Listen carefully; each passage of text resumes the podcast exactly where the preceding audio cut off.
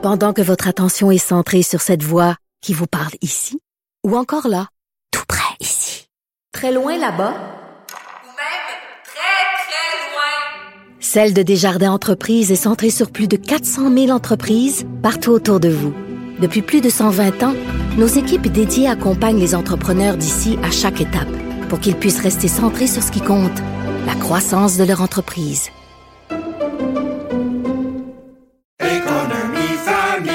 Ici Ricardo. Et Émilie, marchand d'IGA. On a envie de vous inspirer à bien manger. À moins de 5 la portion. Suffit de repérer les produits valeurs sûres et de les cuisiner avec une de nos recettes. Les valeurs sûres, c'est bien pensé, hein? Bien sûr! Détails sur IGA.net.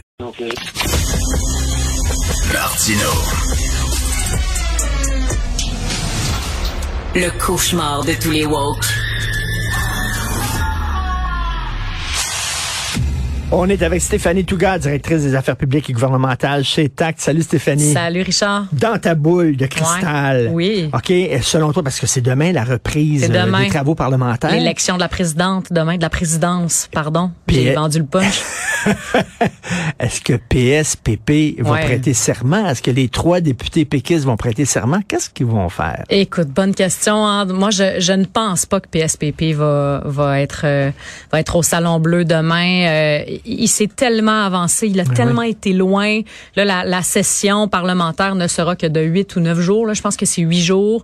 Euh, il n'y a pas grand-chose qui va se passer. Il va y avoir le discours inaugural du premier ministre mercredi, euh, la vraie reprise donc des périodes de questions jeudi, euh, des travaux parlementaires. Donc euh, je ne pense pas. Je ne pense pas que Paul Saint-Pierre Il est allé tellement loin que ce serait- Il est allé tellement loin. Ce serait comme piétiner ses principes. Ben oui, puis il, y avait si s'il avait voulu là, se retirer disons ou ou ramasser ses billes puis dire bon ben je suis allé au maximum, il aurait fallu qu'il se range au- sensiblement dans la fenêtre d'opportunité que QS lui a donnée au moment où eux ont dit hey on y va, on va prêter serment au, au- au roi Charles III. Euh, euh, je pense que ça aurait été l'occasion. Sauf que là bon, ils, ils ils sont tellement rendus loin que s'ils plient maintenant, la nouvelle ça va être bien plus Paul Saint-Pierre pile sur ses principes qu'autre chose. Donc j'ai En même l'impression temps, en qu'il est même temps, pris, là. penses-tu, penses-tu que les gens, parce que s'ils continuent encore à Ouais. Bouder puis tout ça, moi, je pense que s'il fait, mettons, comme Gabriel Nadeau-Dubois, qui a dit, écoutez, là, je vais, Ouais. Je vais, je vais me boucher le nez, on va prêter serment pour pouvoir rentrer en chambre, pour pouvoir changer Exactement. les règles du jeu. Déposer une Je pense motion. que les gens, les gens vont lui pardonner. Ben moi aussi je pense. Je pense que Pense. si les gens, si Paul Saint-Pierre demain là, il se rend euh, au Salon Bleu, puis on lui dit, Monsieur Paul Saint-Pierre Plamondon, vous pouvez pas rentrer. Ben le lendemain là, s'il dit, écoutez, je suis allé au maximum de ce que je pouvais, j'ai essayé Ben de rentrer, on m'a bloqué l'accès, je vais rentrer cette semaine, déposer une motion pour demander un nouveau projet de loi pour rendre facultatif euh, le, de- le fait de prêter serment au roi. D'ici là, je pile sur mes principes et je vais le faire. En même temps, si demain il se Ouais. fait sortir le Manu Eh, mais- Militari mais arrivera du Salon pas. Bleu, là, Je veux dire, ça. je- tu penses? Ben, Ben, il y a des règles. Ben oui, mais on va pas le sortir en tirant sur son collet de chemise, tu sais, franchement, c'est... Puis il s'accroche à son bureau. oui, là, ça, ça serait une scène de film, là, tu sais. euh, non, non, je ne pense pas, je ne pense pas. Écoute, on, on a très hâte quand Mais même. oui, on a euh, hâte. de- Puis ce qui est intéressant, c'est qu'en parallèle, là, dans les dernières semaines, on, on était aussi en négociation sur combien de temps de parole en chambre, combien euh, combien de budget tu peux avoir pour embaucher du personnel. Et je trouve qu'il y a un peu, malheureusement, là, c'est Paul Saint-Pierre Plamondon, d'un côté de la bouche, malheureusement, il dénonce le fait qu'il n'y a pas beaucoup d'argent. Puis de l'autre, pour, pour, pour être en chambre, pour être bien représenté, il dénonce le temps de parole. Puis parallèlement à ça, il se rend pas au Salon Bleu pour utiliser ce, temps- ce temps de parole. Donc, il est vraiment dans une posture Parce a- il y délicate. a des gens qui ont voté PQ puis qui disent nous autres on a voté PQ pour que la voix du PQ Ben, soit certainement. entendue Certainement. dans, dans les, dans les, les gens là qui parce qu'on s'entend le, le PQ de, de, de, de PSPP était dans une très mauvaise posture. Il a réussi à tirer son épingle du jeu d'avoir à peu près 15 du vote. Euh, les gens ils disent ben coudon là on, on a voté pour toi, tu as fait une belle campagne, une campagne basée sur les idées, va donc les porter à l'Assemblée nationale, oui. c'est le temps. C'est une des fonctions primordiales du député. Parce niaisent parlementarisme. trop, là, les gens vont dire là c'est du, c'est, du niaisage. Ben, c'est ça. Puis là, c'est que ça devient aussi là, euh, faut. Sais, PSPP devra devenir une opposition constructive puis amener des idées puis pas juste parler de sa poutine interne. Euh, donc là, il devra. Je, je pense qu'il va falloir qu'il prenne une décision cette semaine euh, et d'après moi, piler sur ses principes à ce stade-ci pour déposer une motion sera la bonne chose à faire. Alors moi, ça fait une couple de jours, je me dis, coudon, où est Éric Duhem dans tout ce débat-là? On entendait Ouais. beaucoup euh, PSPP. Là, il, il sort. Écoute, tantôt, il était à l'émission à LCN de, de, de, de Mario, De Mario Dumont. Dumont. Euh, bon, qu'est-ce que tu en penses de la sortie d'Éric? J'ai trouvé que c'était très habile. euh, parce que plutôt que parler du fait qu'il s'est fait voler l'élection, ou tu sais, il est pas du tout dans cette Non, trame non. de complotiste là.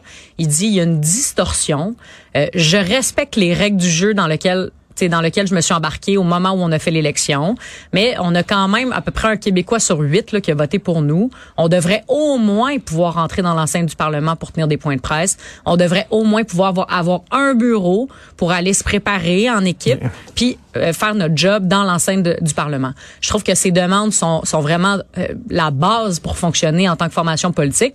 Puis, puis je répète, il y a quand même près de 500 000 personnes qui ont voté pour lui. Oui. Euh, pour moi, le fait qu'il y ait un- euh, une écoute puis une tribune à l'Assemblée nationale, surtout qu'il peut pas être dans le salon bleu, ça me semble être, légitime. Là. Puis une alliée euh, vraiment improbable, Françoise David, qui, qui l'appuie aussi dans ses demandes. Puis ça, je trouve ça très bien parce qu'elle a dit, évidemment, j'ai partage rien à rien. voir, Ouais, c'est rien, rien, rien. Ouais. C'est, c'est mon, euh, mon ennemi, euh, mon adversaire politique, Oui. pardon. Ouais. Et euh, elle dit, mais le principe, je le défends. Exactement. Je trouve qu'elle fait beaucoup de haut- preuves de hauteur. Oui. Euh, Paul Saint-Pierre Plamondon aussi ce matin, là, on parle encore de lui. euh, et c'est aussi c'est habile, mais en même temps, il est de tous les combats. Mais bon, euh, tu sais, il l'a appuyé également en disant, tu sais, moi, je j'ai rien en commun justement avec Éric Duhem, mais en même temps, je pense qu'il a sa place dans le débat public.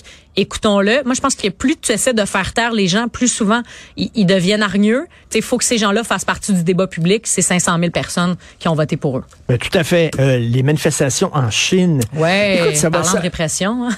ça va être de plus en plus difficile avec les médias sociaux Mhm. de garder des peuples au complet sous un joug là parce que bon avant euh, tu ne savais pas vraiment comment les gens vivaient hors de tes frontières mais Exact. maintenant bon euh, les gens voient les libertés qu'on a et tout ça et ils veulent les mêmes libertés fait que à un moment donné tu vois en Iran les gens se révoltent en Chine les gens se révoltent à un moment donné en Corée du Nord ils vont se révolter à un moment donné Mhm. Très là. possible. Puis c'est, c'est- je trouve ça intéressant en ce moment là, au moment où on se parle de faire le parallèle entre la commission Rouleau, hein, qu'on voit à Ottawa, Oui. sur les, les- la loi sur les mesures d'urgence qui a été utilisée, euh, qui était en réaction en fait à euh, des manifestants qui ont quand même pris d'assaut Ottawa pendant presque un mois, euh, des manifestants qui, qui avaient absolument le droit de manifester, euh, mais à un certain moment il y a eu des débordements, si bien que le gouvernement a dit là c'est assez.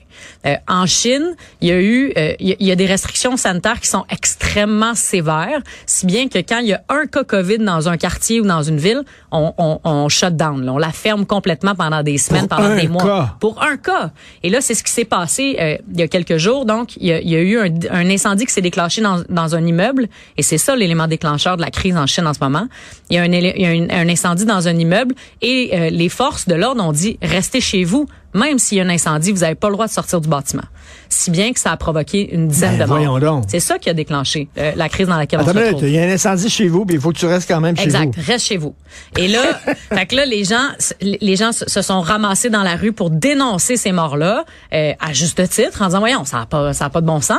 Puis là, ça a commencé à émerger un peu partout, euh, ça a commencé à émerger un peu partout dans le pays, un peu partout en Chine. Contrairement à il y a 30 ans, quand il y avait des manifs là au niveau en, en 1989 à la place Tiananmen, on- là c'est vraiment là c'est spontané. Il y a rien d'organisé. Les gens descendent dans la rue sur la base de des restrictions sanitaires, mais de plus en plus ça devient des manifestations en opposition au régime euh, chinois. Et là, de, et, et, et il y a énormément de répression. Puis comme tu disais, ça circule partout sur Internet. Ben oui. Ça circule partout Ben- sur Internet. puis Les images sont vraiment atroces. On a envie de dire, hein, euh, on a envie de dire euh, euh, aux gens qui criaient liberté, puis on vit dans une dictature, on a envie de dire, regardez ce qui se passe en Ben, Chine. là. là, il y a eu, on a utilisé la loi sur les mesures d'urgence à Ottawa, puis là, on est dans une commission euh, euh, télédiffusée où on peut savoir tout ce qui s'est passé ou presque. Euh, tu sais, on- les gens qui disent qu'on est dans, dans un état total- total- totalitaire au Québec ou au Canada, franchement, là, regardez ce qui se passe en Chine. Là, ça, c'est un état totalitaire. Qu'est-ce que tu penses? Je suis curieux parce que je- je- ma tête est pas faite là, concernant la loi des mesures d'urgence. Mm-hmm. D'un côté, est-ce qu'on a sorti la bombe atomique pour écraser Ouais. une mouche? Mais de l'autre, qu'est-ce que tu veux? Non. Euh, la police d'Ottawa était tellement inepte sais, Ouais. totalement dépassé par les événements. Même l'Ontario, le gouvernement ontarien était dépassé par les événements. Mm-hmm. Il y a des gens qui disent, ben, il y avait peut-être pas le choix, Justin Trudeau. Moi, je suis un peu- de cette école-là. Je pense Hmm. qu'à un, à un certain moment, quand tu sens qu'il y a des débordements importants, quand quand quand la, la, la, la- les tu, tu brimes aussi les autres autour de toi pendant si longtemps de vivre paisiblement dans leur quartier, dans leur ville, euh, que tu sens qu'il y a, à un moment, je pense que c'est correct qu'il y ait un certain encadrement de la- des manifestations, euh, bien que je sois 100% derrière le fait que les gens puissent aller manifester quand il y a des débordements, parfois, forcément, je pense que ça, ça provoque une réaction, que l'État doit intervenir. Euh, le moins souvent possible, mais là, je pense que le gouvernement devait, devait intervenir. Euh, chefferie du PLQ. Ah oui. Euh, Marc Tanguay est chef intérimaire. Oui. C'est- quand qu'ils vont choisir leur prochain chef? On Est-ce sait pas, on n'a hein? pas de sait date pas, hein? encore. Euh, prochainement, j'imagine qu'ils vont vouloir attendre un peu, essayer de stabiliser la situation. Il y a eu tellement de crises et de tensions et de départs au PLQ dans les six derniers mois, une campagne électorale catastrophique pour eux, Euh, un départ de leur chef. Là, il y a un chef intérimaire. On l'entend pas bien. il y a le Marie-Claude Nichols aussi. Elle on ne sait revient pas, ce qui va arriver. Ben, on- pour l'instant, non. Il n'a pas vraiment a- réglé le problème. Il n'a pas Marc réglé le Tanguay, là. problème. Donc, je pense que là, là, ils vont vouloir simplement mettre le couvercle sur la marmite, faire leur rôle d'opposition à l'Assemblée nationale, puis Et- on verra ensuite. Mais il y a des gens qui voyaient, il y a le des gens là. qui voyaient Pierre Moreau dans leur soupe là, Ben comme oui. le nouveau chef du PLQ. Il a dit ça Ouais. ne m'intéresse pas. Pourquoi ça l'intéresse pas C'est vrai, c'est c'est euh, je pense que les ténors et l'ancienne garde libérale qui voient un peu l'air Charret et même Couillard comme les années récentes euh, euh, où les choses allaient bien au Parti libéral, ben là ils se disent, écoute, on va retourner à cette recette-là. C'est une recette gagnante, Euh, un peu comme le, le Parti vert a fait à Ottawa. Hein, sont revenus avec Elisabeth Oui, May, ils ont oui, oui. ramené une ancienne euh, en se disant ça allait mieux avant, on va faire comme avant. Puis je pense que les gens se sont retournés vers Pierre Moreau parce que c'est un ministre influent. C'est quelqu'un qui, qui faisait avancer les choses. Puis il fait partie de l'ancienne garde au moment où ça allait bien. Pierre Moreau est sorti de la vie publique, il a perdu ses élections en 2018. Euh, Il a eu euh, des problèmes de santé. et il a eu des graves problèmes de santé. Puis maintenant, il est associé dans un bureau euh, d'avocat à Montréal. Il a de la liberté, de la latitude. Il aime sa vie. Il, a- il aime sa vie. Il va avoir 65 ans. Je pense qu'il se dit, garde, dans 4 ans, peut-être que euh, c'est vraiment ça, là, je veux me rembarquer dans un autre C'est tout reconstruire un parti qui est presque à qui terre. veut, qui veut reprendre ce parti-là? Honnêtement, là, qui veut reprendre ce parti-là? Je pense que les gens qui pensent aussi que François-Philippe Champagne Ottawa pourrait être tenté, moi, je pense pas. Euh, François-Philippe Champagne est dans une belle position, il est ministre dans un gouvernement, il est fort, il est fort dans ce parti-là. Qui veut reprendre ce parti-là? Je comprends Pierre Moreau de dire, pour moi, c'est assez. Mais qui tu verrais, toi? Ben, j'ai l'impression qu'il va y avoir des gens à l'interne de, de la patente, là, à l'interne du Parti libéral. Donc, Marc Tanguay, il a pas fermé la porte. hein. Ça, c'est intéressant. Euh, il y a une Marois Risky qui pourrait aussi euh, être, être Oui, ben éventuellement oui. intéressée.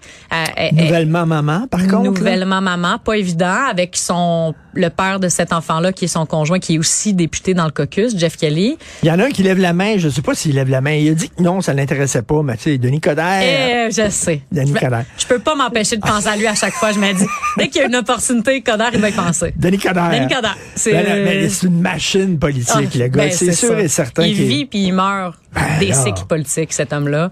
Euh, tu sais, je pense pas qu'il va vouloir, euh, qu'il va, qu'il va vouloir sortir tout de suite de la vie publique. Là. Je pense pas qu'il est Je capable pas, je de pense se pas. retenir. Y a-tu des appuis aussi au sein du PLQ? Je sais Je pas. pense pas au moment où on se parle, mais en même temps, c'est un nouveau caucus avec beaucoup de députés inexpérimentés à un premier ou à un deuxième mandat.